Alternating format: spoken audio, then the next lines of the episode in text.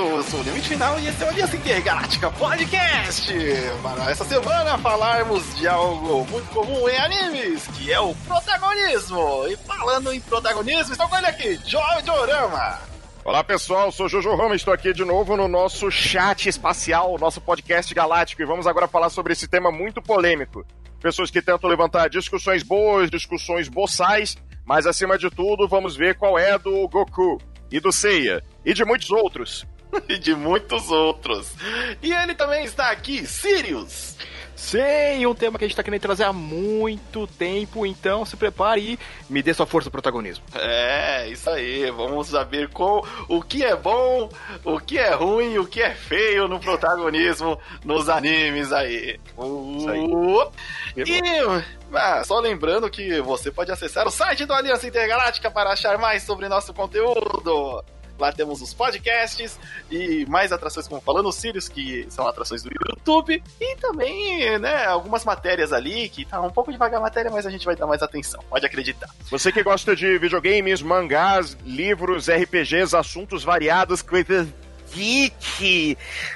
mas mas, mas tudo bem, tudo aqui bem apresentado e bem desenvolvido, sabe, para você tirar algo de interessante das nossas discussões, acesse a Aliança Intergaláctica. Exatamente. Recado dado, vamos para o tema. Eu... You have a message.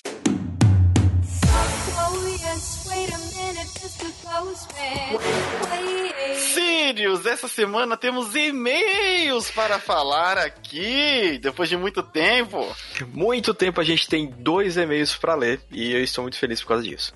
Exatamente. Então, vamos ao primeiro e-mail, que é o do Gabriel Má. Temos até um agradecimento especial para ele, mas vamos falar Sim. depois. Então o Gabriel mandou assim pra gente. Olá, Sirius Limite Radinas. Sou o Gabriel Mapa, graduando em licenciatura em Matemática da Uni Universidade Federal de Ouro Preto. Eita caramba, carteirada da Desculpa você jogar na nossa cara que você é matemático, mas tudo Nossa, caraca! Olha, eu, ó, o Sirius já tinha lido e-mail. Eu tô reagindo ao vivaço aqui porque eu não li o e-mail antes. Caraca, vai, beleza. É. Em primeiro, eu gostaria de parabenizá-los pelo excelente trabalho nessa edição do Aliança Intergaláctica Podcast. Valeu. Muito obrigado. Vim comentar sobre uma das falas do programa que pode ser de certo, de certo interesse para vocês, ou não. A questão é que, de fato, muitas instituições de ensino básico pecam quanto ao quesito de educação financeira. Fato este que resulta comumente no despreparo de muitos jovens que se aventuram na vida adulta e, por consequência, ficam ou numa vida de merda à base de pão de forma e apresentado, necessitando da ajuda dos pais para pagar as contas, ou acabam com o Achievement Serasa, geralmente acompanhado de um boleto de 4 ou 5 dígitos da Casas Bahia. Meu Deus, então, isso que isso vindo de um matemático tem um valor? Tem um peso, na verdade. É, o cara assim, tem o know-how pra estar tá falando isso daí, entendeu? É que a, a, a, gente fez uma brincadeira, né? Porque eu já desativei o Achievement Serasa. É... Porque realmente na escola, em nenhum momento você tem uma menção. Você não tem menção é... uso do dinheiro real no mundo real. Você tem lá fórmulas matemáticas, tal, não sei o que. Que assim, é, é difícil falar isso com o cara matemático ouvindo. Mas você não vai usar essa porra! Você, assim, na vida prática, é, você vai usar pouco aquelas fórmulas mais elaboradas. Depois manda um e-mail qualquer coisa se estiver muito errado, mas é, eu creio báscara. que não. É, mas o a questão é que nunca é dito assim, quanto que é o salário mínimo hoje? Quantos vocês acham que paga de aluguel? Quanto é o, é o mercado? Faz uma listinha de mercado e vê. Por que, que você precisa ter inteligência financeira? Por que, que você precisa não pegar o seu primeiro salário e comprar um PlayStation 5? É, é e, e, essa parada que, que a gente já falou, a gente falou muito no podcast, né? Porque, cara, eu dei aula, é, em nenhum momento, às vezes, tipo, quando eu tava de governo na sala dos professores, conversando com o pessoal lá, ninguém comentava isso de passar pros alunos. Não, não pode. Você não pode. Você é proibido. Você não é, pode passar isso. É fora cê, da, cê, da, das diretrizes. É, você tem que dar o que tá na, na apostila. A apostila não tem isso. Aí você fica tipo assim. E, e, eu dava aula numa escola que era um sistema apostilado. Da Anglo. Olha só, Né? nomes aí, ó, dando É. nomes aos bois. Então, é, e, e não tinha muita menção, no máximo tinha ah, uma taxa de juros, inflação funciona assim, mas explicando em três linhas. Não tem como, é, falta, né, ter esse tipo de aula. Aí ele, Exato. continua, aí ele continua aqui, ó. No entanto, no Brasil, algumas universidades têm feito pesquisas na área de matemática para melhor integrar a educação financeira dentro do ensino de matemática, como é o caso do professor Rodrigo Pinheiro, que em seu mestrado propôs, propôs formas de melhor transmitir educação fi- financeira para alunos surdos. Aí ele mandou? Ele mandou o link aqui pra gente, pra gente ler. Eu não consegui terminar de ler ainda. É, Eu vou Mas colocar, é vou colocar caramba, esse é legal link pra no post. Vamos É, deixar esse link link no- no com post. é. certeza, certeza. Também vale ressaltar alguns trabalhos, como da Univer- Universidade Federal de Juiz de Fora, que oferece periodicamente cursos de extensão de educação financeira, investimentos e empreendedorismo, onde qualquer pessoa comum da região, desde que interessada, pode participar dos encontros mensais na universidade, presenciando e participando de palestras sobre este assunto. Desculpe pelo e-mail mega longo e mega boring, mas espero que continue com o excelente programa. Abraços de Hazmat Sweet, Gabriel Mapa. Cara, o e-mail não foi longo, não, foi a chato. gente já, já recebeu e-mails mais longos que esses e que não chegamos ao galo, né? Mas é isso é esse. Esse aqui já falou da educação financeira, das coisas que a gente, né, é, tenta... Não, e é bom saber porque que nem é, é fora da nossa alçada, que nem você tá estudando matemática, tá numa universidade, universidade federal, então você tem, é, como a gente pode falar, evolução da área talvez, né? Quem sabe daqui a 10 anos isso já, já esteja colocando nas escolas. Ou Quem menos sabe até. daqui a 10 anos. É, a gente não sei, sabe se daqui a não. 10 anos vai ter Brasil. a gente não sabe, não sabe se dura muito. Aí, eh, vamos primeiro ler o outro e-mail e depois a gente, a gente vê aqui. Ainda tem mais Dá um um agradecimento aí ao Gabriel. E agora o e-mail do Caio Pereira, que ele mandou do nosso podcast lá de Social Toxic, que a gente fala sobre o, como rede social é um barato tóxico pra caramba. Ele mandou para o Radnas esse. Eu tenho uma dica pro Radnas, excluir quem ele não quer do Facebook. Todo dia que você entrar, vai ter alguém fazendo aniversário, então você vai excluindo aos poucos ao longo do tempo. Demora, demora. Porém, contudo, entretanto, Um todavia, ano, em um ano você funciona. zerou. Esse conselho que o Caio tá dando pro Radnas, eu usei há muito tempo atrás.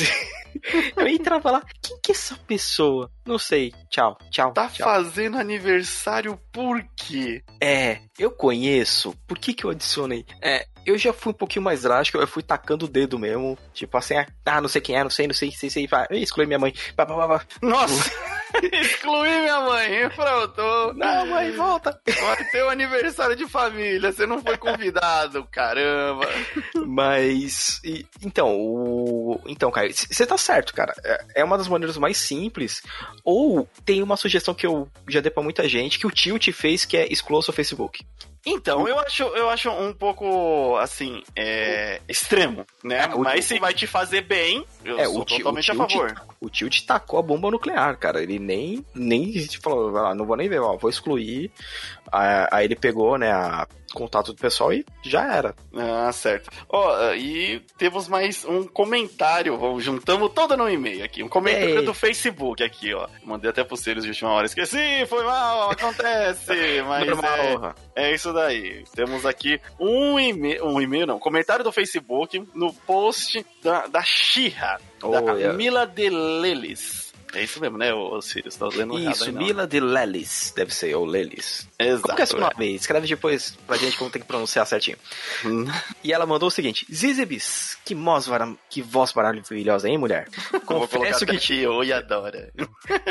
eu confesso que te ouvir falando Olá, Dora. Algumas vezes, ah, é SMR bom. Amei tudo que vocês conversaram e tem uma coisinha a acrescentar. A intrápida não é neutra nas situações, ela é autista. Por isso, as atitudes de- que ela toma, ela não entende as relações sociais que se passam ao seu redor. Te prefere, te prefere lidar com máquinas do que com humanos. Somos iguais nisso. Aí mandou um coraçãozinho.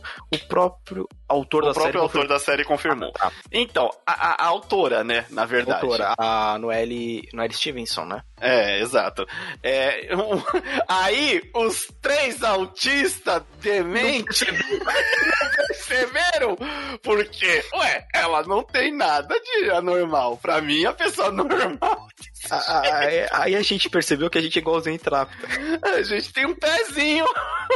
Um pezinho, porque a Zizibis não, não. Não percebeu. Não, não, não, percebeu, não comentou.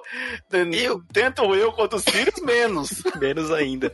É, e, e, sim, Nila, a gente falou várias vezes com a Zizibis que a gente, a gente adora quando ela fala Olá, Dora. Ah, sim, sim, muito bom. Lembrando que a Zizibis é, agora tá fazendo live direto, tá? Então Direto. você pode ir lá no, no Twitch e. Entra lá. Zizibis, né? E vira e mexe a gente tá lá pentelhando ela. Exatamente. O, e, assim, no final dessa leitura de e-mail, eu queria fazer um agradecimento muito especial ao Gabriel Mapa, porque é esse que mandou e-mail mesmo. Sim, é, Porque ele está colaborando. O nosso matemático fez as contas lá do final do, Do mês, dele. ele está sobrou. colaborando com a gente. Não precisa falar valores. Não? No Padrim! Assim Isso. como você também pode nos ajudar no Padrim e no Apoio. Mas eu queria agradecer muito você, Gabriel Mapa, por, é, assim, esse apoio, por acreditar no, no projeto, acreditar que a gente tem um bom entretenimento aí pra você. E você não sabe o quanto ficamos felizes. Ah, Assim, caramba. com, com, em ver lá, olha só, temos um padrinho! E, e- e já pra avisar, é, em breve a gente vai fazer o, o grupo que tá lá, você entrando lá no Padrim ou no Apoia-se, que a gente tem lá um grupo que a gente vai montar no Discord, Isso, pra poder conversar com todo mundo, vir e mexe, trocar uma ideia. E a gente não fez ainda devido re- realmente a horário. Eu e o Limite, a gente tá com os horários malucaços de trabalho. É, exato. Mas pode deixar que a gente vai fazer. Já A tem, gente na vai verdade, lá, fazer. o- lá a gente vai é, depois anunciar direitinho. Inclusive, a gente já está devendo isso pro Gabriel. Mas, Gabriel, sério mesmo. Limite final aqui mandando um abraço virtual sem corona. Isso aí. Bem-vindo à Brigada Intergaláctica e estamos muito felizes em tê-lo como nosso ouvinte. Não é nem questão de ser o padrinho, mas como nosso ouvinte. Já estamos muito felizes de você estar aí do outro lado junto com a gente. Isso mesmo. Então, todo mundo que mandou e-mail, muito obrigado. Vocês podem mandar e-mail pra gente lá no contato arroba ou mesmo deixar um comentário no Facebook, como fez a Mila. Exatamente. Temos as outras redes sociais, a gente vai ficar de olho. De repente, quando tivermos um volume maior, é, começaremos a pedir, né, para concentrar em alguma das redes sociais que a gente não sabe ainda qual vai ser. E mas por enquanto pode tanto comentar no site quanto nas nossas redes sociais ou, ou mandar um e-mail que estaremos agora sempre lendo aqui e agradecemos de verdade por você estar aí do outro lado nos ouvindo. Isso mesmo. Beleza, Valeu. Sirius? Então vamos começar com o tema do podcast? Vamos, vamos deixar as pessoas agora ouvir o podcast? Chega de, de falar? Esse podcast de maravilhoso que a gente grava com o Diodinho. É, é, pode ser. Eu tenho uma herança do, do Na Próxima Eu Passo, que o Radnas, na- no final das leituras de e-mails, sempre me perguntava qual é o tema de hoje? Aí eu nunca acertava. Eu acho que eu herdei de lá isso daqui aqui. Mas Eu- fique com um ótimo podcast e estamos aí com, com essas novidades. Então, obrigado. Vai lá. Podcast!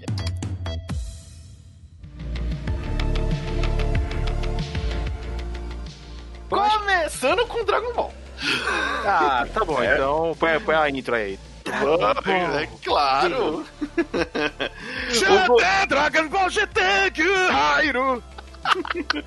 O Dragon Ball, ele exibe, eu acho que o maior exemplo do. Não, o Saint Seiya é o melhor, é o maior. Mas o Dragon Ball, ele. Olha. Dragon Ball, Dragon Ball é o mais marcante, foi o que definiu um, um estilo narrativo que seria muito aproveitado e difundido pela Shonen Jump e que influenciaria muitos outros mangás depois da, daquela época. Exatamente. O. Por quê?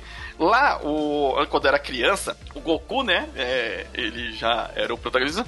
Só que tinha, assim, bastantes personagens, só que sempre o Goku que resolvia. E é até uma característica de, dos animes da época, né? Você ter o protagonismo ali, aquela turma, é, o protagonista ali resolvendo os problemas, e aquela turma ajudando. A gente vê isso em animes como o Fly, Pequeno Guerreiro, também ali, que vez ou outra o amigo ajuda. Mas no Dragon Ball é tudo o Goku que resolve. Eu, eu acho que boa parte do Dragon Ball se dá pelo Akira Toriyama ter começado a saga toda mais com uma pegada de aventura e comédia. Você vê, principalmente pelo traço, que é mais arredondado, mais fofinho, mais cômico, o, ele nunca tinha intenção de fazer um mangá puramente de porradaria, ser o mais forte, ser o melhor de todo. Foi algo que foi sendo moldado ao mesmo tempo pelas tendências da época, pela, pelo tanto de pirraça que o. Desculpa. O tanto de insistência que o editor dele fazia para vender melhor o produto e também, acima de tudo, a base do Toriyama que ele tinha com, com artes marciais e culturas da China. É, isso é interessante porque você pega ali, é, como o Jojo disse, no começo tem muita comédia. Você vê a dinâmica ali do Goku e da Buma, é muito mais voltado pra comédia do que voltado para o shonenzão que ele acabou virando depois, né? É, Sim, aquela, aquelas aventuras de, de, de, viajar pelo mundo, de ir, para, de ir para o castelo, de enfrentar o Pilaf. E é, é aquilo, primeiro uso das esferas do dragão, você pode ter absolutamente tudo o que desejar. Depois foi reescrito para ser dentro dos limites do Shenlong, mas isso aí é especificidade. Importante é o que o Pilaf ia querer com aquelas esferas poderosíssimas. Ser mais alto, Falei, não, não, não, desculpa, desculpa, desculpa. Isso aí era o mestre da Red Ribbon. Mestre da Red Ribbon queria ser mais alto. Mas no primeiro arco, Pilaf, ele queria ser poderoso, queria ser riquíssimo. E o que aconteceu? O Olong chegou, interrompeu e ganhou uma calcinha. É. É bem essa a pegada do Dragon Ball no começo. É, é. E, o, e aí, como ele virou mais comédia, só que depois, na parte que começa a focar em luta, principalmente ali no, no torneio, né? Desde dele do pequeno, que aí começa a vir o, o Piccolo ali. É, já não, não, tem... isso, isso já foi o segundo torneio. Bem, bem no primeiro foi o o, primeiro, é, o primeiro Tenkaichi, primeiro Tenkaichi Budokai, que, que ainda era só o Goku pequeno, Mestre Kami, o Kuririn até o Yamcha e vários outros participantes. Tanto que essa luta foi a primeira destruição da lua no mangá todo. Que o, o, Goku, o Goku tava enfrentando o Mestre Kami até o anoitecer e, a, e apareceu a lua cheia. Obviamente, Goku virou o um macaco gigante e o que o Mestre Kami podia fazer para derrotá-lo? Ele explodiu a lua com o Kamehameha. Agora, por curiosidade, sei que não entra muito então, eles desejaram a volta da Lua para o Piccolo depois, mais tarde. Quem conta a Lua voltou? Conveniências de mangá. Roteiro. Não, mas, é, mas é, Corporação cápsula. Jogaram uma cápsula, ela puf, explodiu Só pra, só pra gente não, não fugir tanto assim do tema e ficarmos uhum. dando essa revisada de Dragon Ball, o, o, o lance é sobre o protagonismo do Goku como no começo do Dragon Ball, o, assim, e várias outras histórias, você sempre tem que mostrar que o protagonista é diferente. Ah, mas o, o, protagonista é bem, é bem basicão, ele é bem simples, não faz nada demais. Não, mas mesmo que ele não exiba nenhum talento natural, com o tempo ele vai descobrindo alguma, alguma visão dele que, po que possa se revelar como um talento na história. Pode ser, pode ser algo que ele descubra, algo que ele crie, algo que só ele possa fazer.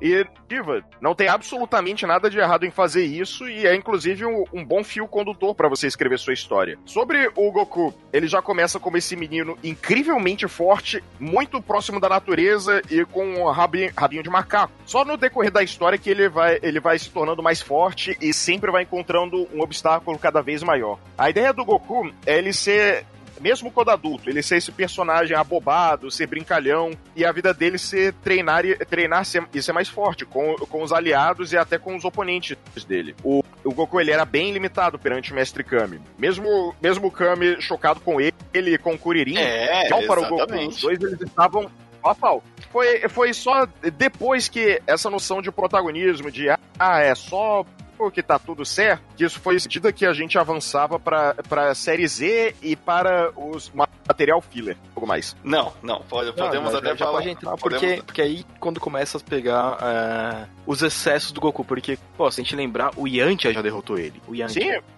não, o Goku, o, Goku, o Yamcha, o Yamcha ele só virou piada mesmo no Dragon Ball Z. No começo ele era é. foda. Então, aí depois, né, que começa a saga do nada derrota o Goku. Ou derrota e ele volta. Não, não necessariamente.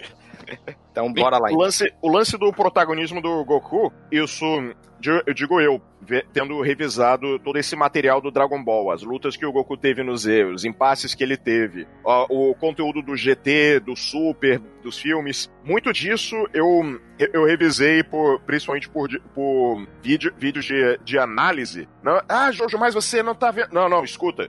Vejo que o pessoal pega entrevistas do Akira Toriyama, pega material promocional da época, fazem uma análise geral do, dos filmes e dos especiais do Dragon Ball. É o pessoal que faz o compilado essencial para você ter uma noção de como, como é essa questão de escalonamento de poder e de disputas na série Dragon Ball no geral. O, o que eu percebo é muito dessa noção de do Goku ser invencível e poderosíssimo vem tanto da popularidade do Dragon Ball, desse material adicional que no caso seriam os fillers e filmes, e vem muito também do, do fandom, que, que escala essa ideia do Goku, dele ser o personagem máximo que o Japão criou em mangás e animes. O personagem que você sempre vai usar como padrão de poder para outros. Para artista marcial, para super-heróis. O tanto de, de, de discussão que é, Nerdão faz tipo, pô meu, Goku super bateria no super-homem, ele é muito mais forte.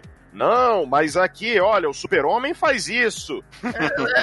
É, é, é uma discussão besta que chegou ao ponto que literalmente fizeram uma plot armor pro super-homem nos quadrinhos, que ele literalmente vai cumprir qualquer desafio ou tarefa para proteger o multiverso. Pode procurar, era era era alguma coisa, era o Thought Robot, robô, robô do pensamento. Se você pesquisar, isso aí é um arco recente do Super-Homem. É, é fácil achar no, no YouTube uma explicação. Agora, se você, se você ver o. É, é sim. O Super-Homem ele, ele, enfrenta, ele, ele enfrenta o Mandarake quando ele se mostra uma ameaça para todo o multiverso. E não, mas e aí? O que acontece nessa, nesse arco aí? Cara, essencialmente o Super-Homem tem uma grande luta e, e ele ganha nesse corpo robótico porque o corpo robótico é literalmente feito para manter a ordem. Ele vai cumprir qualquer desafio. Mas então, deu uma desviada no assunto.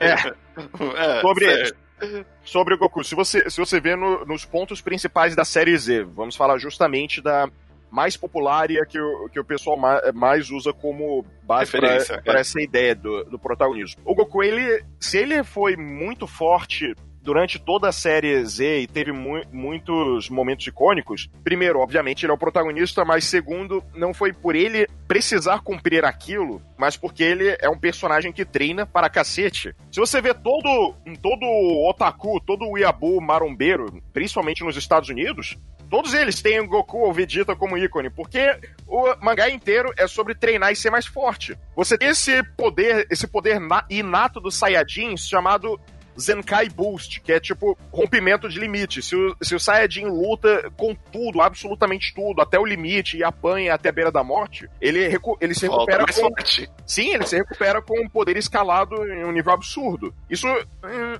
mas. Hum. mas Desculpa, desculpa, edita essa parte que eu dei um, tropeço. relaxa, relaxa. Sim, é, acompanha, acompanhando os momentos icônicos no Dragon Ball. Goku tendo treinado no outro mundo com, com o Senhor Kaiô, que praticamente se me, me, corrijam se eu estiver errado, nenhum outro personagem, tirando, acho que tirando o cast principal depois, até aquele momento, nenhum outro personagem tinha treinado com, com ele. Por favor, me corrijam de verdade. Uhum. O senhor caiu? É. Putz, cara, eu não. Não, não quem tinha treinado o Goku? Não, não, não. Até aquele momento o Sr. Kaiô só tinha treinado o Goku. Sim. Ah, sim. Aqui, até aquele momento o Sr. Kaiô, sim. Sim, Tanto até aquele momento. Depois, só depois que o pessoal morre na saga Z lá, tipo, pro Saiyajins, é, o, o Sr. Kaiô começa a treinar eles lá também, mas, tipo, é, pra saga do céu já praticamente é, que, que é mostrado isso. Então, então não, não funciona. Porque antes o, eles treinaram na Torre de Karim, é, que o mestre Karim foi e transportou eles para eles lutar contra os Saiyajins mais fracos numa realidade alternativa. Então foi, foi realmente ali o Kaiô era o Goku. Ele nunca tinha treinado ninguém antes. Ali, ali o Goku treinou, o Goku lutou e mesmo ele tendo derrotado o Nappa com praticamente só uma porrada, e diga-se de passagem, que grosseria, o Goku explodiu a coluna do Nappa com, com um dash. Aquele foi o ponto para indicar o quão forte o Goku estava. Ele não, tava ele, segurando ele... a barra desde que ele pulou do rabo da. da... Sim, do final da, do caminho da serpente. Sim, o importante não é o Goku ter mais de 8 mil de poder de luta. Esse lance de poder de luta, só, só um pontinho pra não, não focarmos apenas nisso. Poder, a ideia do poder de luta sempre foi para mostrar que números são irrelevantes no Dragon, no Dragon Ball. O que mostrou que o Goku tava forte não era aquele número, foi ele ter completamente destroçado o Napa com um golpe. Um golpe. Um único golpe, exatamente. Aí, vamos ver o protagonismo do Goku. Na luta do Vegeta, o Goku ele puxou algum poder da bunda? Não. Não, aí eu concordo. Até aí, vamos lá. Não, Naquela, não, não. Em certo Na... ponto, discordarei de você, mas aí eu concordo. Naquela aquela, luta, aquela, luta, aquela luta inteira que tem vários dos meus momentos favoritos. O, o Goku, ele, ele ganhou sozinho? Não, ele, ele facilmente teria morrido pro Vegeta. Teve a ajuda Numa... do Yajirobe. Todo mundo. Não, tipo, e não só a ajuda do Yajirobe, mas o Yajirobe tirou a forma de Ozaru do, do Vegeta.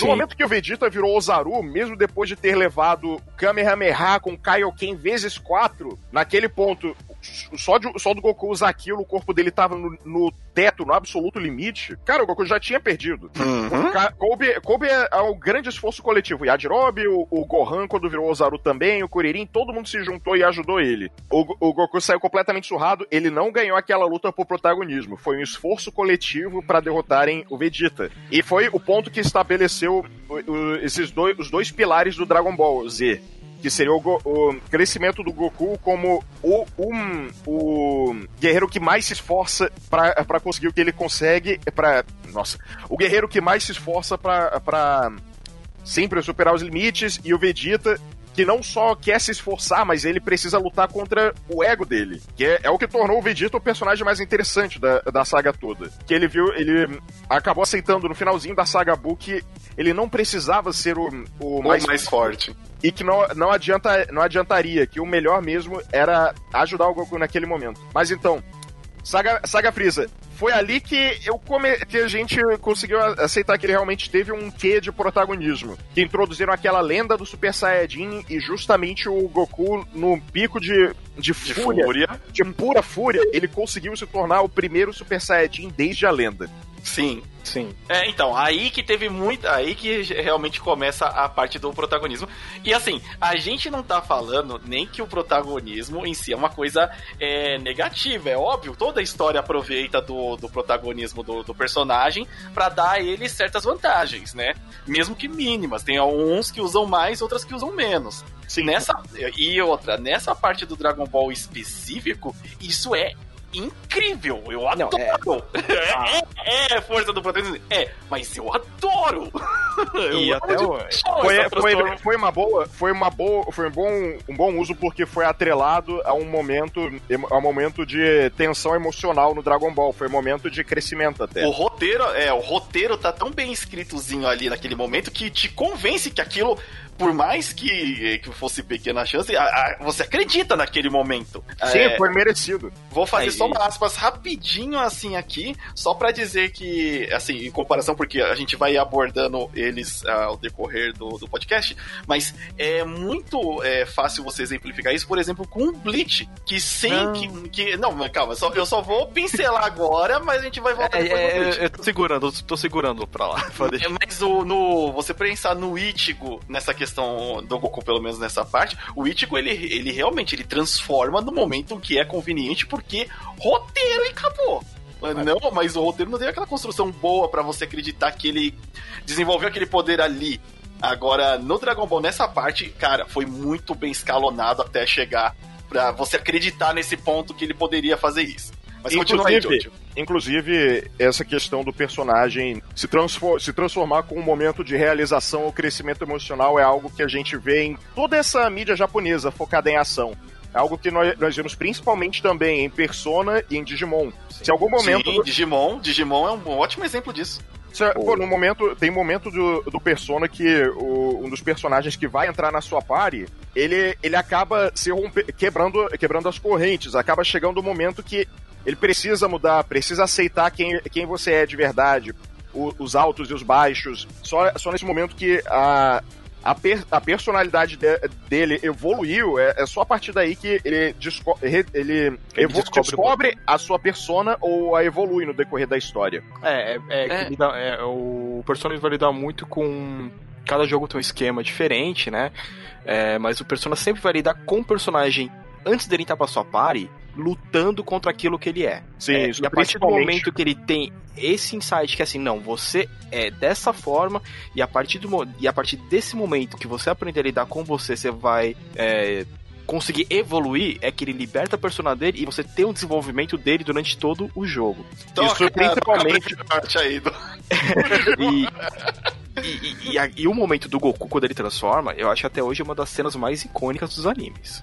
É, Sim. Você, porque você consegue entender ali que, tipo, é muito rápido quando eles veem que o, o, o Freeza sobreviveu, que ele tá, né, ferido ali, mas ele, assim, ninguém teve um tempo de reação. De pegou o Kuririn ali. Pff, Mano, o que, que tá acontecendo? Sim, né? outro, outro momento também, o Gohan como Super Saiyajin 2 que, que foi além do Goku, porque ele teve um, um o pico do personagem dele. O Gohan, ele, mesmo ele lutando, mesmo ele ajudando os aliados, ele não queria aquilo. O Gohan sempre foi um personagem pacífico. Quando ele viu que, uma, que outra pessoa, assim, nós, nós levamos em conta o Android 16 é, é sim uma pessoa. Ele morreu por causa do Gohan, unicamente porque o Gohan não queria se levantar e lutar. Ele quebrou de vez. Aquilo ali foi o momento que ele, ele teve, aquele surto emocional que o, o, lado humano dele e o lado Saiyajin forçar, forçaram que ele mudasse, pelo menos naquela luta. O, é. Gohan, se torna, o Gohan se torna arrogante, o Gohan ele sente prazer em, em surrar o céu, ele, ele sentiu prazer com a violência e, no, e novamente ele, ele teve mais perdas com isso. O, o Goku teve que morrer para cobrir os erros do Gohan. é, só, só entre uma aspas aí também, né, nesse, nessa questão do, do ali rapidinho do Freeza, né, daquela parte que é, que eu lembro que eu, eu lembrei que o episódio acaba nessa parte, né? Aí o Goku ficando bravo e aí você vê a pro, pro, no próximo episódio Goku vira o Super Saiyajin. Para de Nossa. Só pra reforçar o meme. É, Mas... é, o, o, título dando spoiler, né? Uma, tipo, uma... Caramba, no próximo episódio ele vai transformar. Olha só. Sim. E aí, mas, mas, mas é, faz é, todo... é, Desculpa, desculpa interromper. É, aí, sobre, sobre essa parte que estabelecemos do crescimento emocional. Vem aí o, o ponto importante do porquê do, do, de tanto protagonismo do Goku. Os materiais adicionais, os fillers, os filmes, tipo o, os filmes do Broly, principalmente, são os que foram feitos principalmente para tentar ocupar a parte da, do tempo que o anime estava progredindo, para surfar em cima da popularidade estrondosa do Dragon Ball e para tentar aproveitar algumas, algumas ideias que o Toriyama estava desenvolvendo naquele momento e criar um material à parte. Ainda que vários filmes façam algum repeteco do anime, tipo o, o filme do Homem Mais Forte do Mundo, que o Goku enfrenta aquele cérebro gigante robótico. Ele repete a mesma cena da luta do do, as mesmas cenas da luta do Freeza, o Kamehameha com o Kaioken, a Genkidama. Uhum. Mas então, ah, você tendo esses, esses filmes introduzindo sempre algum personagem estrondosamente mais forte, dando um momento que o Goku possa se destacar e, e, superar todas as lógicas estabelecidas pelo anime até aquele ponto. Sim, embora Dragon Ball tenha lógica. e, e muitas vezes reescreva ela para a conveniência da história como a questão da fusão Potara ter um tempo limite. É. O. Deixa eu ver aqui. Uh, uh, é, essa parte você edita. Essa, aqui, essa questão da, da lógica do Dragon Ball. O, os filmes, eles retorcem isso pra, pra que a vitória seja do Goku. O filme, o filme do golpe do dragão, eles descobrem, ah, o Hiro Degarni, ele não fica invisível enquanto está atacando. Cabe o Goku para desviar do Hiro Degarni, aquele monstro gigante, é. fazer o seu discurso épico e puxar um golpe absolutamente do nada, o golpe do dragão. Essa cena é irada, mas é puro protagonismo, porque sim, para ter uma cena bonita e bem desenhada. Sim, porque, é porque até ali ninguém tinha mencionado nada disso, não. então, né? Tipo, é super maneiro. Mas, tanto que muitas capas da Ultra Jovem usaram essa imagem do Goku dando golpe do dragão. Sim, Mas, nossa. E aí? De onde? Quem ensinou? Sim. Sim. O filme, do, o filme do Broly, o filme do Broly, que absolutamente todo mundo apanha, nenhum golpe surto efeito. Cabe a todo mundo passar energia com uma aura verde escrota pro Goku para ele finalizar com um soco. O segundo filme do Broly, que você tem o Gohan adulto e o Goten apanhando para cacete do Broly. Convenientemente, as esferas do dragão se reúnem, mais conhecido como as bolas se tocam. O Shenlong. Shenlong é invocado sem nenhum discurso. O Gohan sem saber de nada, só pensa: Ah, droga, eu queria que meu pai estivesse aqui. E o Goku aparece para dar o Kamehameha versão A Grande Família e finalizar o Broly. Essa família é muito briguenta! e também Super Saiyajin! Sim. Pois é, então. Foi, foi muito disso, dessa cultura de você querer escalar o Goku como mais. Ah, é, e também teve. Desculpa interromper. Teve também o filme do, do Bojack, que é, aqui traduziram como a Batalha nos Dois Mundos. O Bojack tá destruindo o Gohan e tendo uma crise depressiva, aquele cavalo.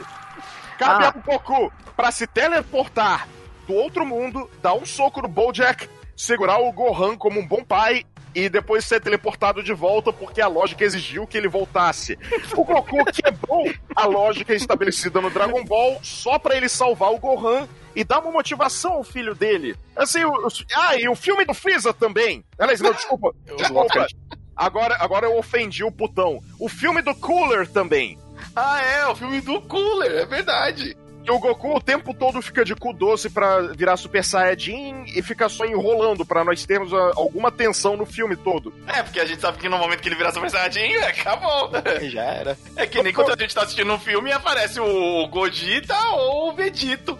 O Goku, ele não só vira Super Saiyajin, como ele revive um passarinho morto. Ele passa o ki dele pro passarinho e volta à vida. Ele virou tipo um Jesus. no filme, durante, durante o filme isso todo, não é protagonismo, poder do protagonismo, não sei o que mais. durante o filme todo, ele e o Cooler estão igualados. O Cooler ele se transforma e vira aquele putão monstruoso. Começa a dar uma surra no Goku. Goku não vai vencer. Ó, agora ele vira Super Saiyajin. Olha só, e a vitória dele foi facílima. O Cooler faz o mesmo golpe do Freeza. Goku, puto pra cacete, dá um Kamehameha, atravessa a bola, leva o Cooler até o sol e ele morre. O, o filme elevou demais a bola do Goku. Só que aí, depois da saga Freeza, vamos lá, agora material canônico. Saga Cell, ele não vence o Cell, ele, te- ele vai repassar a tocha pro Gohan. Foi aquele Isso. momento, foi aquele momento que ele, que ele precisou deixar o seu legado na Terra, que ele não podia carregar tudo sozinho. E passou por lá. Sagabu, foram, eles foram passar mais de volta um tantinho de protagonismo pra ele, como Super Saiyajin 3. Só que, como o mangá precisava ser serializado e não poderia acabar no momento, a transformação de Super Saiyajin 3 acabou sendo bem filler, não, não resolveu nada e foi aquela enrolação toda até conseguirem terminar. Ah, foi o Goku que finalizou o Majin Buu? Não, claro que não, foi o Me- Mr. Satan. Quem fala isso se esqueceu do detalhe importante. O Goku falou com todo mundo na Terra. Por favor, todos os seres vivos da Terra, me deem sua energia. Todo mundo pensou, não.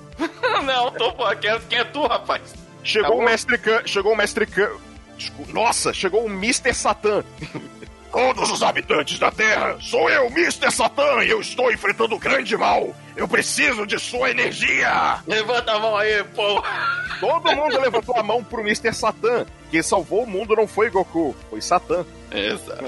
Caraca, essa frase. Ball Pessoas religiosas piram. Dragon Ball Super é puro protagonismo também. É, bem, Goku tem Dragon 30 Ball Super. é. Começa, Oh, começa que Dragon Ball Super é uma bagunça. Mas é, mas é aquilo, Goku virou Super Saiyajin Deus, ele ganhou do inimigo? Não, Beerus ganhou. Goku, Goku virou Super Saiyajin Blue, ganhou? Não, a vitória era do Vegeta, ele, ele explo- o Freeza explodiu a Terra, reverteram tudo, blá blá blá, mas quem ganhou não, não foi necessariamente o Goku. Então, o Goku, ele é tão protagonista que os caras teve que fazer ele roubar a vitória do Vegeta. Pois é, torneio do outro mundo. Goku finalmente fez a fanfic de misturar Super Saiyajin com Kaioken. Ele ganhou? Não. Depois, o arco do Zamasu, aquela bosta. Nossa. Ele ganhou? Não. E agora vamos ao ponto importante. Eu puxo, eu viro minha carta armadilha. Protagonismo forçado do Trunks. Caraca, não, mas isso é porque o Toroyama, é, ele é o personagem predileto do Toroyama. Não, não, Não, não, não é. não. Tanto que o Toriyama passou só um scriptzinho, tá? É, Dragon Ball Super, o que rola? Tem esse personagem, vai acontecer isso. Tá, e como acontece? Vocês que se virem. Não. Foi assim pro mangá e pro anime. Aí, Cara, aí ele- ali, o mangá- Trunks rouba o protagonismo de um jeito. É!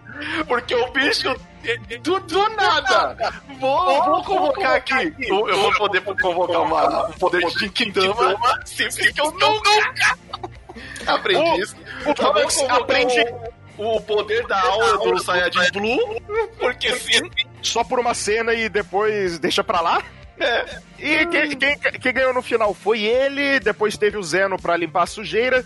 Ah, mas o Goku que atingiu o instinto superior. É, só que o Goku não ganhou. Tanto que, mesmo com o instinto superior, ele poderia ter ganho do Jiren, mas vamos levar em conta que aquilo foi uma luta super extensa, que teve uma disputa entre vários pontos diferentes, principalmente Goku contra Kefla, e no final das contas... que é o- a melhor luta, na, na minha opinião, é a melhor luta da, da parte do. Isso daí, por mais que tenha aquela cena muito épica, muito boa, da hora, boa de ver lá o Goku e o Freeza dando o golpe no, no Jiren, é, é algo legal pra caramba.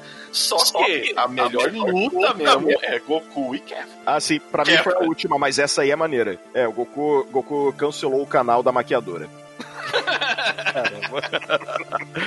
Aí, no, no final das contas, o que nós temos foi novamente um esforço coletivo do Goku, do 17, do Freeza pra tancar, tentar tancar o Jiren já, já exausto. Se fosse um x1, só o Goku contra o Jiren, naquela mesma arena, o Goku teria perdido muito facilmente. Ah, eu também. eu- Ou, se- ou seja, ele no Super, que foi uma bagunça de anime. Não, não digo isso por ser, ruim, por ser ruim, que eu acho que o Super no geral é péssimo, mas porque ele realmente foi feito às pressas. A Toei só chegou, confirmou o anime e já foram correndo tentar montar alguma coisa. O Goku te- ele ia ter algum protagonismo nesses momentos, mas ele, ele acabou sempre sendo tacado pra baixo. É, mas ali, ele sempre tá, tipo, tanto no, no foco. e, assim, com tudo isso que o, que o Jojo disse, o Jojo ele quer provar que o Goku não tem o poder do protagonismo.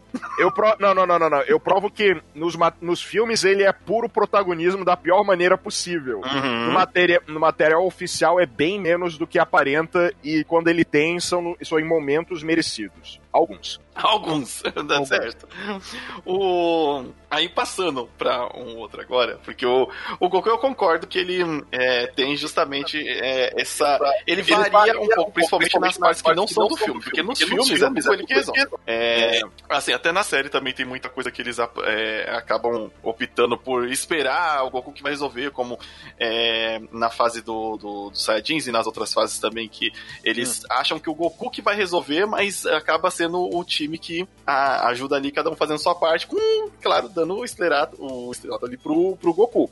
E às vezes nem ele sendo a peça final que fecha a, a coisa, né? Mas. Porque o mais importante é que nessa saga, nessas histórias todas, é o Goku que reuniu aquele pessoal todo. Foi Isso. Desde o começo, ele quem se encontrou com a Bulma, foi ele quem estabeleceu a rivalidade com, com o Vegeta, foi ele quem também teve aquela rivalidade com o Piccolo. To- todos os que se reuniram em volta do Goku foram por diversos motivos, mas ele é o ponto central disso tudo. Sim.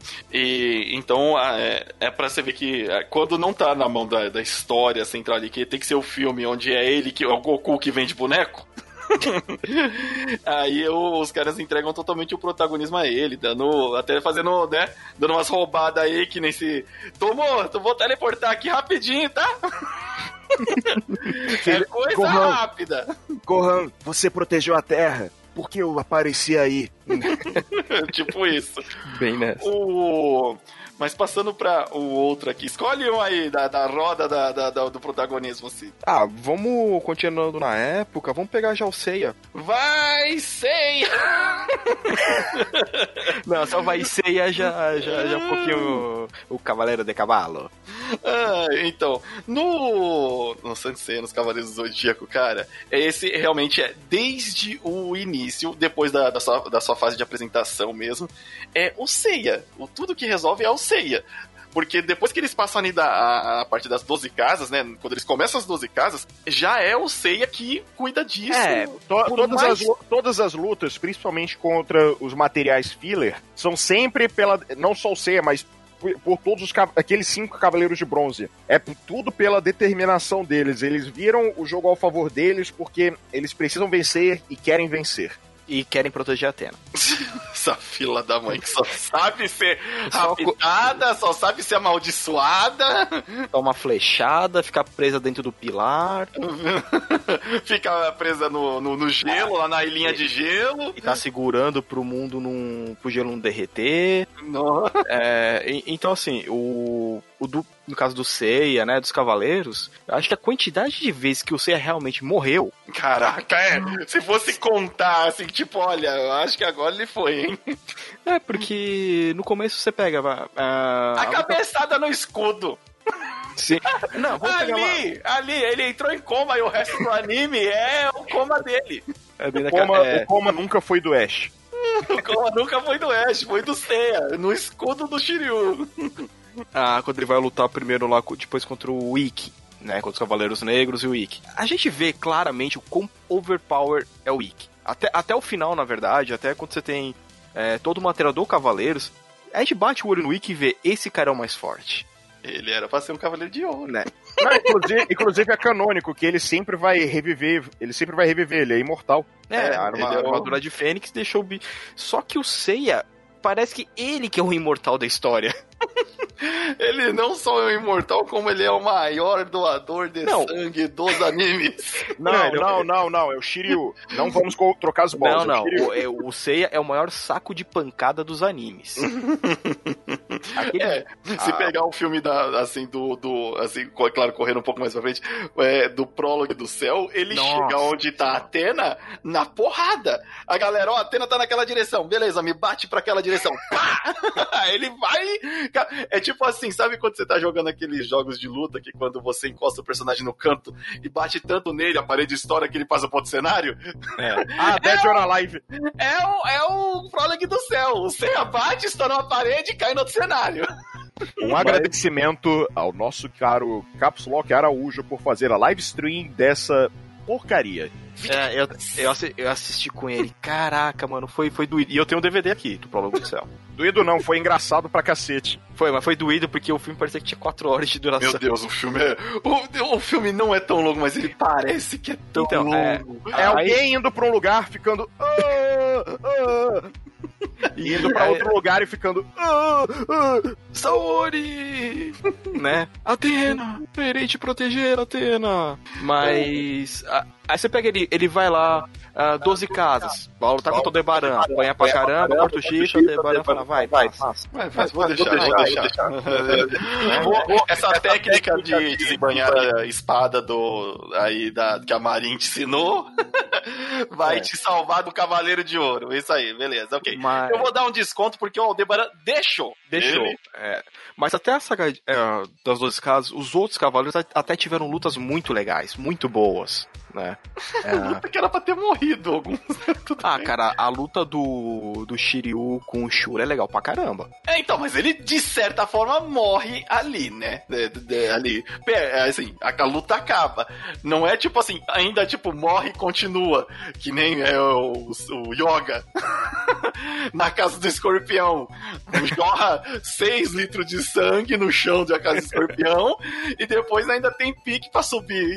Cara, a pessoa que baixa a pressão, ela não consegue subir 3 degraus de escada. O Yoga vazou 5 litros de sangue e ainda subiu a escada até a casa de aquário pra, pra disputar com o Camus. Ah, mas, mas porra, a manicure dele era tão bonita. Ah, mas é que nem que depois, quando o Seiya tem que atravessar lá o. Que ele perde sangue também na escadaria lá de peixes, quando ele tá subindo pra enfrentar o grande mestre. Ele, aí ele é envenenado, a Marin dá a máscara pra ele, todo mundo Ah. perde sangue pra Olha, volta. olha, olha, o Ceia usa máscara. O Ceia tá doente, ele usa máscara. Olha, Você tá aí, se você sai pra fazer compra no mercado e não usa máscara, você é um vagabundo. Isso, e a máscara usa em cima do nariz, viu? Não é pra. É. Não é só na boca, não, viu? Usa É máscara, babador. usa máscara direito e se não tiver em casa, improvisa, mas sai de máscara. né? Caramba, bando de... E aí, Aí, depois, então, aí depois tem- da 12 casas é assim, ai, nós temos um problema, vai lá, ceia. É, é, então, na verdade, eu, eu fico até grato que no, na, na saga, nessa saga, como ela não é canônica, né? Os caras tiveram uma liberdade pra mexer nela ali. Cada cavaleiro tem o seu protagonismo no seu momento. Isso eu achei muito legal. Não fica só o Seiya. Na de Asgard. Na de Asgard, porque não existe. Ela não existe. ela, ela é melhor, é- e, ela é melhor saga porque ela não existe. E ela, e ela é, ela é melhor com umas ressalvas, porque puta que pariu, o episódio que ele junta safiras pra pegar a espada é o episódio Ah, inteiro. Nossa. Cinco minutos transformados em 20. Mas é, aquela merda de papel, que nem no final das 12 casas, daquela topeira do, do Seiya que tá sem os, os cinco sentidos, com aquele escudo que tá fazendo o- o- a luz, e ele tá meio, meio bambo, e a luz passando, e vai pra lá, vai pra cá, e passa do lado da perna, e os cavaleiros lá, aqui, seu filho da... Aponta nessa mulher, cara! Aponta o escudo dois segundos, sorte que não precisava ficar ali. É, Mas, era- mas caraca, é a mesma coisa. Aquele, é, no, desse final, pra lá o das Asgard, tu tem que pegar as safiras pra usar a espada. Aí eu corto a Hilda ou não corto a Hilda? Você quer salvar a Tina ou você não quer, caramba? Vamos usar, vamos usar a metodologia do, do Araújo de falar mal de, de deixar o destaque pra falar mal de Seiya e angariar público. Mas, mas é, é, Aí tanto que assim, Já matamos todos os cavaleiros de Deus de Asgard. Ai, não, mas eu não quero matar a Hilda, porque ela é inocente e os seus cavaleiros não eram. não era. Porra! Os caras os cara só, só tava batendo em vocês porque mandaram neles. É, porque ela mandou, porque o culpado é Poseidon. É, aí pô, vamos lá, vamos lutar contra os Anel de Marina. Ah, o É. Poseidon, o, o Han Solo, não é? é, é, é ele mesmo. Aí E vamos aí? lá, bate, bate, bate lá nos Marina, derruba os pilares. A Atena tá lá dentro, tá sendo afogada. Quem que a gente vai jogar de cabeça pra quebrar essa porcaria? O Seiya. Quem já tem a cabeça calejada aí que não vai dar ruim. Porque aquele elmo da armadura de ouro de Sagitário não segura. É uma tiara. A tiara. Não é um elmo, é uma tiara. Ou dia... Não, acho que é diadema que fala, né? Você quer ficar na frente. Não sei o Não sei, é o- Mas é um fiozinho na cabeça. Aí você ficou nem tipo, é, beleza. Daí tá pensando, ah, mas os outros cavaleiros ajudaram. Sim, eu sei que os outros ajudaram, mas tudo no final fica nas costas desse maldito que morre e não, e não morre. Olha, o nome do, do anime é Santiceia. Ele é, É, o poderia ser protagonista. Santo Shiryu, né? não, Santirio não. Santiceia. É, eu, sei- eu- eu entendo que tem o nome dele, né? Mas chega uma hora que, se eles falaram assim, ah, vai ter continuação, é, a gente tava rolando aí, que seria a depois da saga de Hades. Eu falei, você vai sobreviver. É o Next Gen, é o Next Gen. É, só que aquele senso de urgência que às vezes você tem, tipo, caraca, mano, o personagem vai ser barato com ele, pô, tô preocupado. Não, você fez. Ah, você vai sobreviver a isso. Então, tanto que no, assim, é, é, parece que agora eu começo a identificar um padrão depois que o Jojo disse que nos filmes realmente os caras entregam totalmente o protagonismo pro protagonista e já era. Sei, A armadura, a armadura de Sagitário de cor é rola. E outra, todo, em todos os filmes, todos os cavaleiros tá no chão, só o Ikki, só o Ikki e o Shun, o Shun que não, e o Shun não, porque o Ikki tá carregando o Shun. Mas todos os cavaleiros tá quebrado, regaçado. E o Shiryu tá cego, de novo. por algum motivo, caiu um cisco no olho. Ah, tô cego. Mas o cisco caiu no olho só. Tô cego. É, eu fui tirar com uma faca. Não, não, é tipo, é tipo, eu preciso fazer as compras, mas eu esqueci o troco em casa. Eu vou precisar me cegar. Exato. Por isso, é. E aí, sempre nos filmes da ceia, vamos doar o, seu, o nosso cosmo pra você, porque você tá aí. Ai, vai. E aí, sem, todos os filmes é isso. Todos os filmes, ah, ceia. Aí fica todo mundo no chão, ceia, ceia, ceia. Ah, eu não sei se é, vocês chegaram a assistir a batalha final. Que eles Assisti todos. Ó, olha, Então. olha, desculpa, mas você tem uma quantidade exacerbada de filmes com a batalha final no É. título. É, exato. é Fighter, que é- a batalha final. final. King of Fighters, a batalha final. E você fala de, de Street Fighter, a batalha final, você não sabe se é o de animação ou é o com o Joko Van Damme. Não, não, não, não, não, não, não. A animação é Street Fighter 2 Movie. O famoso filme da Chun-Li tomando banho. A batalha final é o do Van Damme. É, a, a- o Saint Seiya, né? A batalha final que eles vão lutar lá contra o Lucifer. Cara, matar todo mundo, mas eu, eu vou proteger. Atena, cara, você tá quase sem as pernas. tipo, não tem mais onde sair sangue de você, Seiya. Não, e fora que, tipo assim, é, ele é tão poder do protagonismo que existem cavaleiros de ouro nessa realidade que são, existem para proteger a Atena. E, cara, não, eles, eles nunca fazem isso. É, é, é tanto o, o Seiya sempre, ah, vamos lá, o cavalo, é, vamos manifestar a armadura de ouro pra, pra ele vencer. Cara, e o Seiya, tipo assim, você vê que ele não tem o poder. É, pra, não, o roteiro não faz ele construir um poder para você acreditar que o Seiya venceria se não fosse o protagonismo. O Ikki eu acredito. Não, não, é, não é necessariamente construir o poder, mas é aquilo. Você não tem um momento de provação, você não tem um momento de crescimento emocional que justifique isso tudo. Só acontece por acontecer. É, então, acontece por acontecer, simplesmente só pra a história, a história seguir. Em todas as batalhas do, do Seiya são mais ou menos isso daí.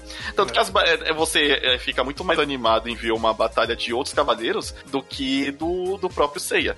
É, e voltando na saga de Asgard rapidinho, é legal quando o mano lá do, da, das pedras de que coloca o outro dentro da pedra de, de roxa lá. Eita caramba, tava o nome na mente aqui. A mestiça. Ele, a, me, a mestiça? A mestiça é o nome da pedra. Não, é a, me, é a metista. A metista, é verdade. Agora eu lembrei é, não é a mestiça, né? Oi, oh, aliança, Aliança Intergaláctica não é versada no lore de Steven Universo. Olha só, eu sou! Pior que eu sou! que vergonha para o meu clã! O seu, o, seu, o seu cartão oficial de fã de Estevão Universo acaba de ser revogado. Oh, meu Deus! Vou ter que renovar! Oh, não! Então, é, ele congela o, o, o Shiryu. É da hora que o Shiryu, nessa batalha, rapidinho agora, lembrei porque sim, vamos falar hum. no podcast. Mas o Shiryu lembra do mestre falando que deu Alberish, eu acho que era Alberish, tá, até o nome do cavaleiro. É, que ele lembra que o, o Doku nessa lembrança, e o Doku tem a forma do Shiryu, porque sim, nessa lembrança, ele derrotando o antepassado Alberish. E aí tem mó lá, o poder da natureza, tal, não sei o que. Vai lá e perde Alberish também. Fala, caraca, você teve todo esse flashback do Mestre Ancião pra perder, caramba! aí congela a, a, Ele congela três. Eu não lembro nem quem vem salvar eles. Porque ele congela o Seiya, o Yoga e a. o Shiryu. ah, foi o Shun então. E a. a Marin. Mano, deu uma. Eu agora não lembro, depois nos comentários aí, quem estiver escutando, até deixa, manda pra gente. Mas, caraca, é, teve aquele flashbackzão lá para não vencer. Mas realmente, o Seiya, ele tem muito disso. De, é, é, muito. É, até ser exagerado no caso, né? É, é por isso que o também o Lost Canvas ele ganhou um pouco mais de é, destaque, porque é tirado isso do tema, né? Não tem, tipo, ah, ele vai tirar o poder da bunda aí pra, pra vencer, porque ele é. Não, aparece os outros cavaleiros pra falar, você não tem poder pra isso, não, filho. Teletransporta ele pra lá, vai. É, nota, nota, nota adicional. Tenma em japonês é literalmente Pegasus. É? Sim, é de, é de Ten, céu e Uma, cavalo que você dá atenção. Parabéns. É, é, Parabéns e, e, e, tanto, né, que no, no Lost Canvas você tem os Cavaleiros de Ouro lutando como Cavaleiro de Ouro. Ah, é! Isso é um grande então, diferencial, então, bem é, lembrado. É, é, algo que, que assim, eu, os caras ah, vocês odeiam esse. Não, eu gosto pra caramba. O, o limite sabe o quanto eu gosto de Cavaleiro do Zodíaco até hoje. Cara, você pode, você pode achar uma parada muito ruim e gostar também. São coisas Sim. diferentes. Que... É, isso é um tema futuro do podcast aí, ó. É, isso logo logo e com participação do Araújo do Caps Lock. Hum. Mas. Você entendeu a intimação, né, Araújo? É. Mas continuando. E, e, isso cansou. Pra mim cansou, tipo, cara, vamos focar no Shiryu um pouquinho? Vamos colocar o Yoga lutando mais? O Ikki mostrando o quão foda ele é. O Shun que é O foda. Ikki mais ainda mostrando mais quão foda. Mas, mas assim, ou, ou até o Shun. Porque assim, esses outros quatro, eles poderiam muito bem finalizar os chefões. É, então, faltou dividir. Mas isso eu acho que é uma característica muito mais comum do dos, como poderia dizer, dos animes antigos, que é o cara principal que derrota. É, ou, tipo, quando os outros tá. É claro que a gente tem ótimos animes como o Yu Yu Hakusho que mostra que cada um finaliza um cara, só que, por exemplo, os, é, só que, por exemplo, os chefões são um do Yusuke. Como demorou, demo, demorou uma longa uma, uma, longa série de Shonen Jump matando o Togashi para ele puxar um poder do cu pro Yusuke. Foi o pai dele ser o Ryzen. Foi, exatamente. Ó, é, é, é, que é um, eu, eu gosto, por exemplo, do, do Yu Yu, porque por mais que o Yusuke tenha ali o protagonista ele finalize os chefões, mostra que ele treinou com a Gekai para conseguir ter o poder da, do, do Leigan Hadouken. É, o Leigan Hadouken pra soltar o Leigo, o Leigo, o Leigan, é, então, Leigan Hadouken. Não, não, não, não, então, então, o estudo, a escola da mestra Genkai ensina Leiko Hadouken. O especial dele é Leigan. Leigan. é.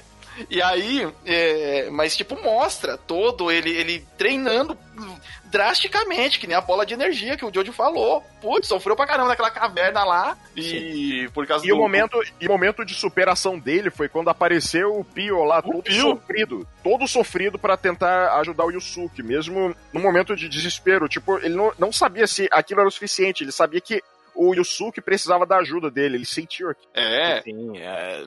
Tanto que o Hakusho é um tema também futuro nosso também. Oh, o Sirius tá dando só spoiler. Eu tô dando muito spoiler. Mas esses spoilers é para você que já chegou aqui ficar ligado no podcast. Que tá vindo muito Fique ligado no tá? podcast. Tá? Mas eu acho que a gente já ficou tanto tempo no Cavaleiro do Zodíaco que logo logo a gente vai ter uma parte 2 do podcast que a gente gravou dele, que tá no nosso feed. Não, a gente ficou tempo demais no Dragon Ball, isso porque eu puxava assunto lateral. Não, mas eu acho que na parte do Sensei, é, os caras. Você já deve ter percebido, já deve ter assistido algum momento da sua vida, e você virou e falou: Para, Ceia, morre logo. Por favor. Ah, eu não aguento, é meu ceia. Né? E, e, eu acho que a gente pode entrar num outro agora, que aí vocês dois já podem falar muito mais, que é o Guren Lagan. Então, mas Guren Lagan tem o, a força do protagonismo do coração. A, o, protagoni, o protagonismo de Guren Lagan. Assim, diga-se de passagem, se você ainda não viu Guren Lagan, deixa o podcast rolando porque a gente se importa com a visualização. Mas, mas veja. Não, não, a pessoa já baixou. Já baixou, baixou com Ela já baixou, não, não, não precisa se preocupar, ah, não. Então, ah, então. Vai lá, depois você volta. Tá, então. Baixa de novo. Apaga aqui e baixa de novo depois. Seguinte, seguinte. Sabe aquela plataforma maneira, Netflix, muito boa? Coloca, coloca lá Gurren com dois R's, Lagan com dois N's. Vai, tu vai ver. Ah, que anime é esse? É de mecha? Ah, mas mecha. Não, não, isso é o anime foda. Não, mas eu nunca vi mecha. Não, para com isso. Vê, é irado, é maneiro. Porra, maneirão. Só... Veja, Jojo, quão bom é Gurren Lagann? Eu tenho tatuado no meu braço porque é um anime bonito pra cacete que eu carrego muitos valores importantíssimos pra vida toda. Eu vi Gurren Lagann em 2008.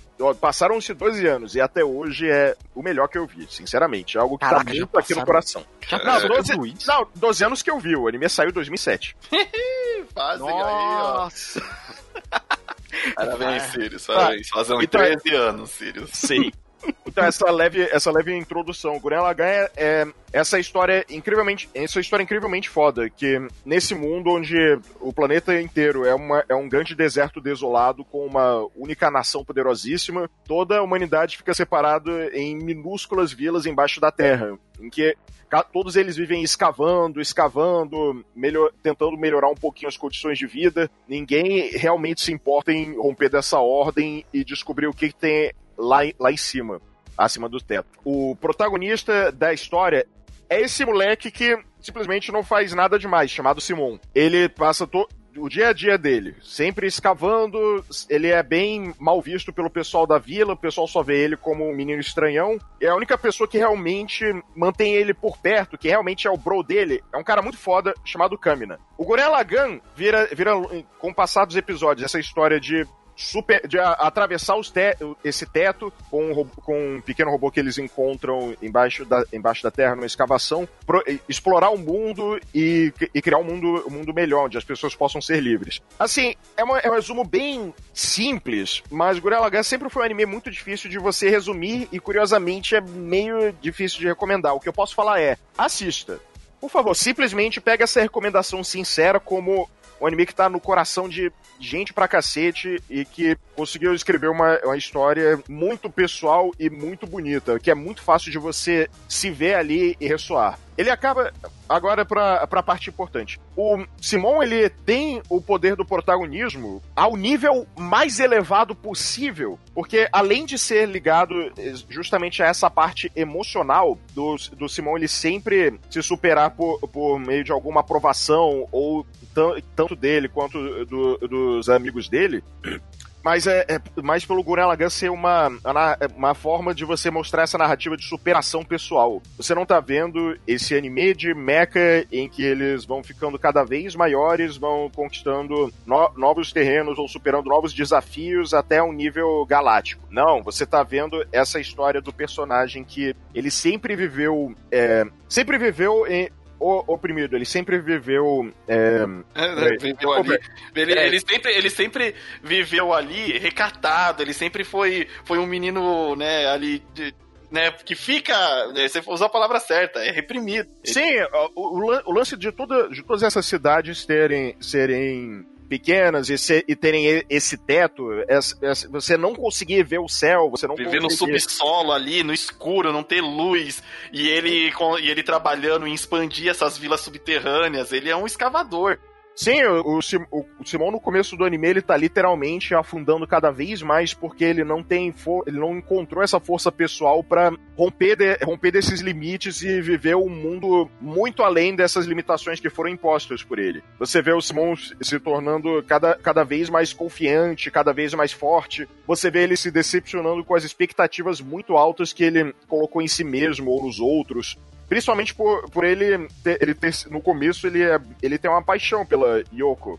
A, a, moça principal, que luta de sniper. Só que, assim, não dá para dizer que é necessariamente amor verdadeiro, porque ele, ele gosta dela, ele acha ela muito atraente, mas é quando ele vê que esse amor não é correspondido, ele já, ele já fica triste, ele já fica decepcionado. É um é anime que ele, ele vai crescendo e vai descobrindo o mundo, vai descobrindo sentimentos fortes, vai descobrir o que é você estar no, no ponto mais alto da sua vida e de repente você está no no absoluto fundo do poço. Depois que acontece aquele acontecimento no episódio 9, que hum, uhum. vamos poupar aqui pro pessoal, ele fica completamente destruído. Ele perde a identidade dele. O Simon literalmente não tem mais, mais nada depois que aquilo aconteceu. Porque esse tempo todo ele não ele tava se esforçando, mas ele estava se esforçando pensando nisso, nessa, nessa outra pessoa, pensando em ser, em ser o melhor. Ele, ele, via, ele projetava a necessidade de ser uma pessoa maior nele. Esse, ele não tinha uma identidade própria. Daí os,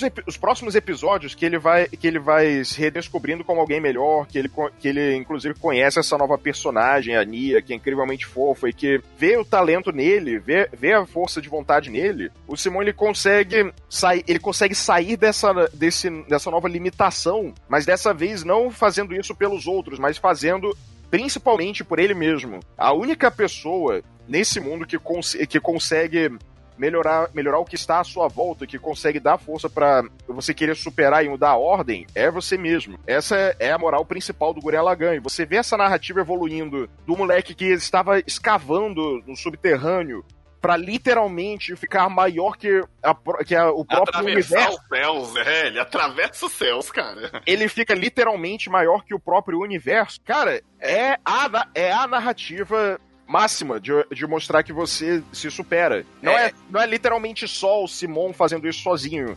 Ele tem. Ele conhece novas pessoas, ele aprende a viver no mundo, aprende o que, o que é liderança, aprende o que é o o que é viver no, num mundo em que ele não, ele não pode carregar tudo nas próprias costas, que ele precisa da, de, de ajuda, que ele precisa de, deixar responsabilidade também pelos outros. Sim. A principal, uma das principais morais do Gurren Lagann também é você não pode carregar a vida de, de todo mundo no, nos, seus, nos seus braços. O peso dos outros nunca vai ser maior que o, de você, porque além de você ser esmagado por isso, você tira, você tira a força dos outros. Sim. Então, é, essa parte do, do Gurren Lagann, é, além dele ser um ótimo exemplo de como você saber utilizar o protagonismo, né, né o, o, o, protagonista ele enxerga suas limitações, ele, ele, ele consegue ver onde está a limitação do outro e, e como não ferir também o ego do outro. É, voltando lá pro Cavaleiro, já é o contrário. O Seife todos dependem de mim. Não, filhão, não é assim não que é a vida, velho. Mas todos deixam depender dele, né? É, Porque a porque- galera tá lá no chão e tá falando, vai, Seiya, Vai, Seiya, já que a gente depende de você, se vira aí sozinho.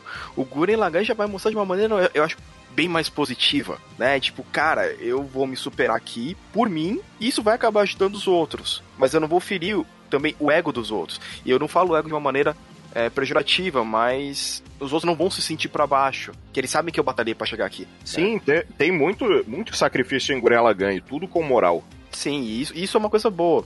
É, sobraram mais dois animes. Mas a gente vai deixar pro próximo episódio. A gente vai deixar pro próximo, porque Pode. são dois que utilizaram. Um chegou a utilizar de uma maneira até que legalzinha no começo, E, e o outro parecia que ser legal, mas o Titicubo arre- arregaçou com ele, foi uma merda no final. Ai, meu Deus do céu. Então fique ligado nos podcasts da Aliança Intergaláctica, porque voltaremos a esse tema. E um recadinho final: Recadinho final, Sirius. caso você queira entrar em contato com a gente sobre o que você escutou aqui, você vai mandar um e-mail lá para o contato arroba ou mesmo deixar um recado lá na postagem. E caso queira também sugerir mais algum outro anime pra gente falar nesse de protagonistas, tipo, pô, mas tal anime também tem um protagonismo ex exacerbado. Pode mandar pra gente que a gente vai comentar no próximo episódio. Isso mesmo, de repente a gente até lê o que você mandou pra gente aqui. Com certeza. Tá certo? Bom, esse foi o podcast da semana. Eu sou o Limite Final. Aqui é o Sirius.